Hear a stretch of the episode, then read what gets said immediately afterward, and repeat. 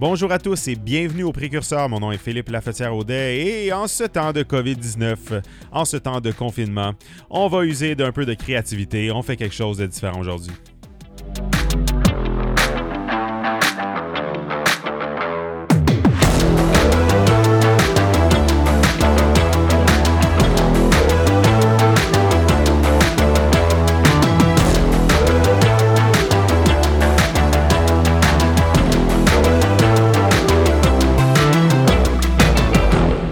Tout le monde et bienvenue au Précurseur. C'est pour moi un très grand plaisir de vous avoir à l'écoute aujourd'hui j'ai décidé de faire ça un peu différent.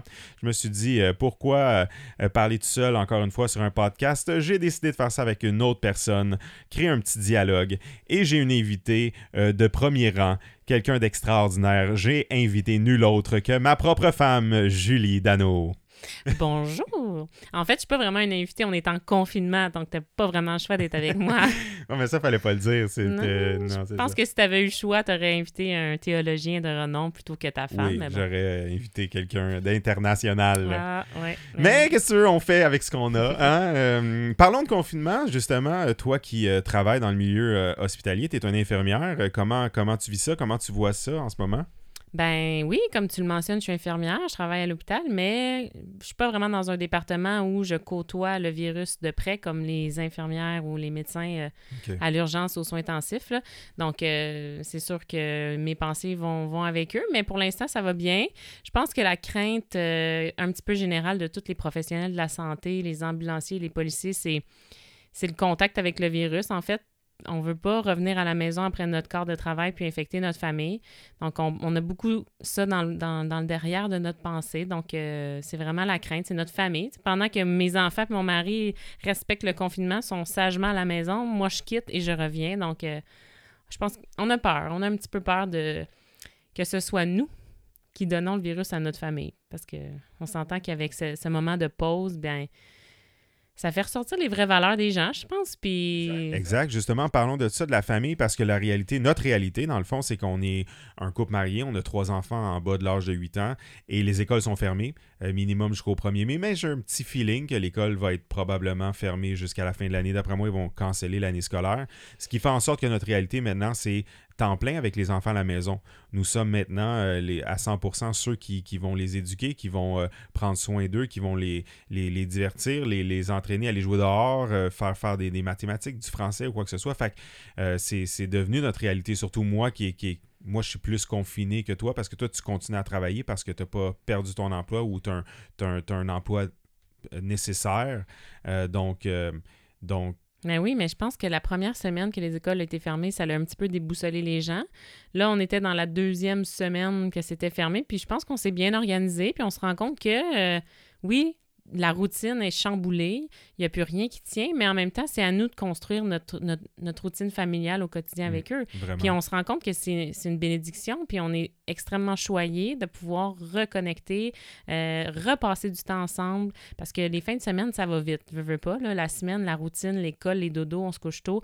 Là, on a vraiment le temps d'apprécier nos enfants, puis c'est vraiment vraiment particulier comme situation. Je pense qu'on on se fait donner une pause involontaire, mais je pense que c'est à nous d'en faire quelque chose de positif.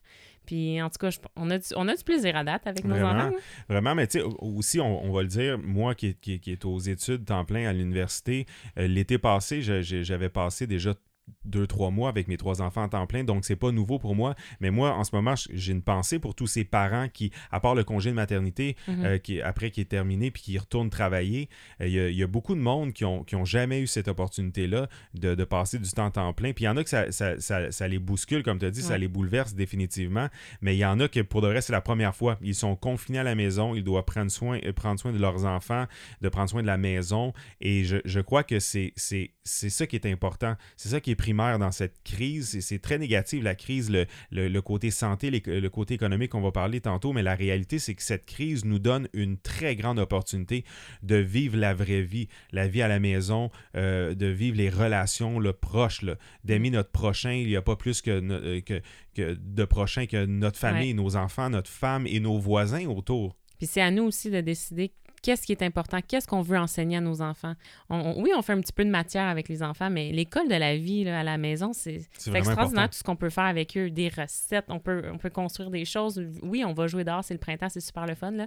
mais je pense qu'on a eu des beaux moments de famille cette semaine, justement à leur montrer euh, la vie à la maison à 100% Là, on est cinq êtres humains qui s'allient à la maison, là. puis il y a des choses qui doivent être faites dans une maison. Fait que oui, oui les maths, les français, l'anglais, tout ça, mais mais il y a, d'autres aspects à, être à la maison. Il y a le ménage, il y a la nourriture, il y a la planification d'épicerie. Il faut sortir juste une fois par semaine pour y aller. Fait qu'il faut leur enseigner tout ça, les enfants. Mhm. Ils apprennent sur une autre dimension avec nous. Puis je pense que nous, on, le voit vraiment comme un cadeau. Mhm. C'est une super opportunité qu'on a. Puis on, on veut en faire des meilleurs humains, on veut les rendre à l'âge adulte. C'est une opportunité en or pour nous de, pouvoir passer du temps avec eux. Exact, exact. Euh, je, trouve ça intéressant. cette semaine, ma soeur me téléphone puis elle dit ah, ce serait vraiment le fun de faire un FaceTime avec les enfants puis trouver quelque chose à faire comme. Puis ma soeur a eu l'idée de faire une recette puis, solide idée, là, on a fait, on, a pris une recette extrêmement simple pour que, pour que les enfants soient capables. On a fait un pain aux bananes. Il n'y a rien de, il a rien d'extravagant là-dedans, mais les enfants ont du fun.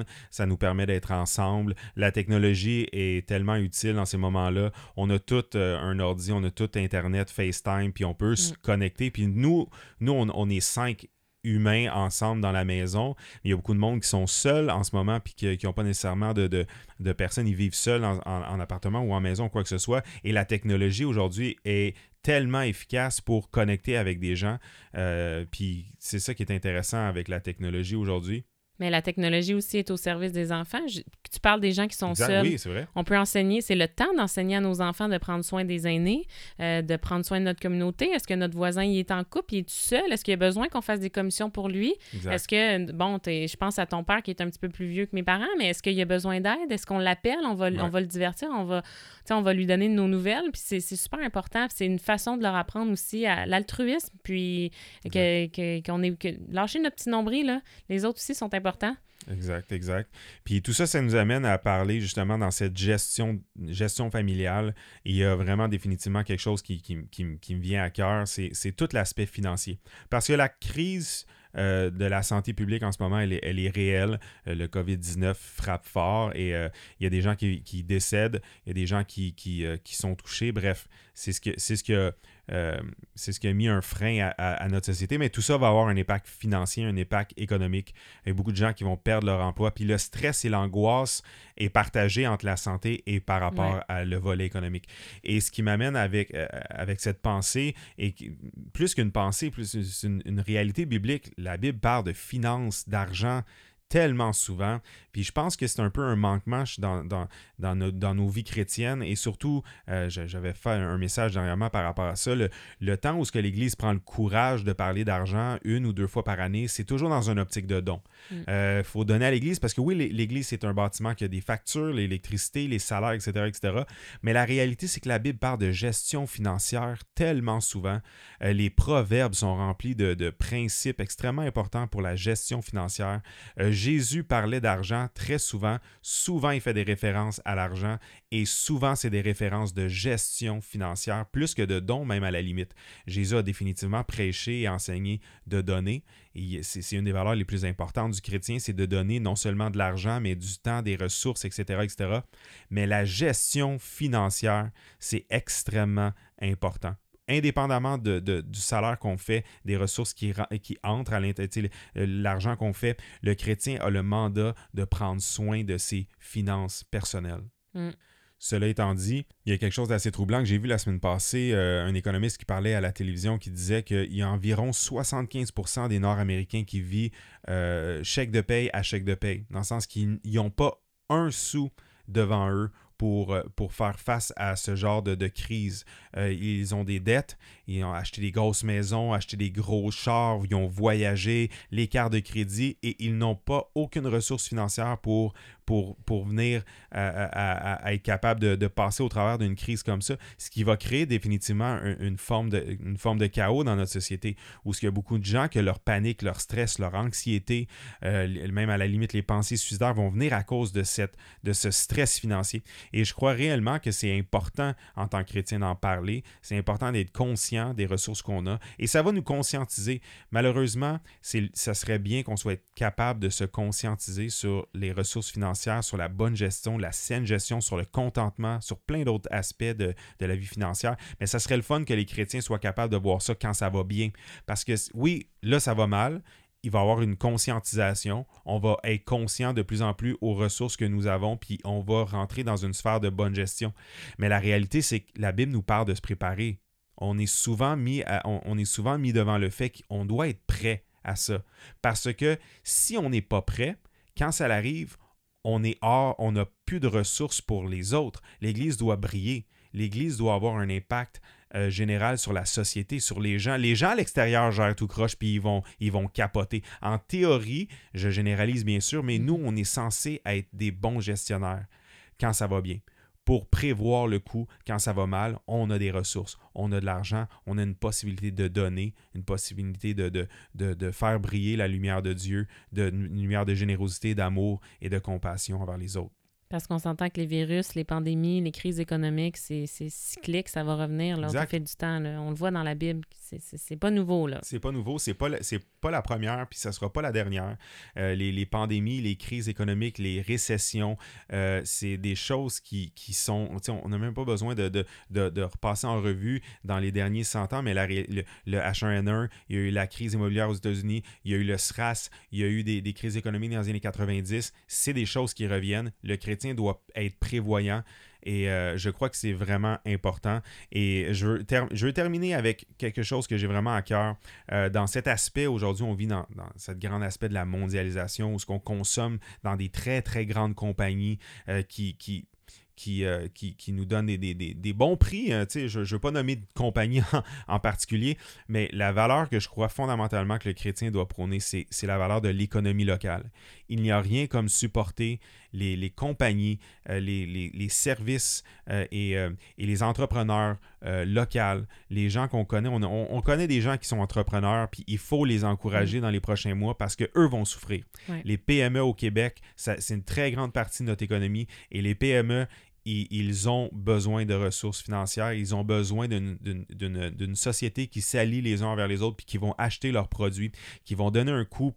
Des fois, oui, c'est effectivement vrai que certains produits vont coûter plus cher parce que c'est des salaires euh, avec le coût de la vie d'ici. Ils vont pas prendre leur main-d'œuvre à beaucoup dans d'autres pays. Mais justement, je crois que c'est important de considérer l'économie locale et qu'on soit ce véhicule de santé local, qu'on soit capable de comprendre que chaque dollar investi dans, notre, dans, dans, une compagnie locale de notre ville, c'est un dollar qui continue à circuler dans notre ville.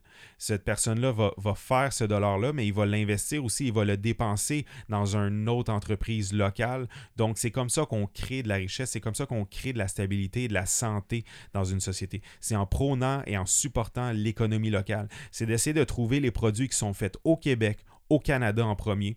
Bien sûr, il y a plein de produits qui sont produits à l'étranger, mais la réalité, c'est que c'est important de considérer nos produits et nos, nos, producteurs québécois et canadiens. Tout à fait. Puis je pense que si on ne fait pas cette remise en question aujourd'hui, on ne la fera jamais. On doit se remettre en question sur nos choix, sur les décisions qu'on prend au quotidien, mhm. autant avec notre famille, avec l'éducation de nos enfants qu'avec nos comportements de consommateurs. Fait que je pense que c'est vraiment le temps de de prendre en considération nos gestes quotidiens. Et comme je dis, si on ne le fait pas maintenant, on ne le fera jamais. Exact, exact. Cela étant dit, euh, j'ai été super content de, que tu sois là avec moi. Est-ce que tu as aimé ton expérience? Est-ce que, est que tu voudrais en faire hey, d'autres? Hey, dans ce confinement, on peut en faire d'autres. Hein? on, va, on va évoluer au fur et à mesure, semaine après semaine, puis on va voir si, euh, si on va avoir le même, le même dialogue. Merci de votre indulgence euh, par rapport à moi. Mais ben oui, c'était une première expérience, puis je trouve ça extraordinaire. Merci beaucoup d'avoir été à l'écoute. J'espère que vous avez apprécié. Donnez-nous vos commentaires et vos suggestions si vous voulez qu'on parle de choses. là. Alors voilà, je vous souhaite une excellente semaine et à la prochaine.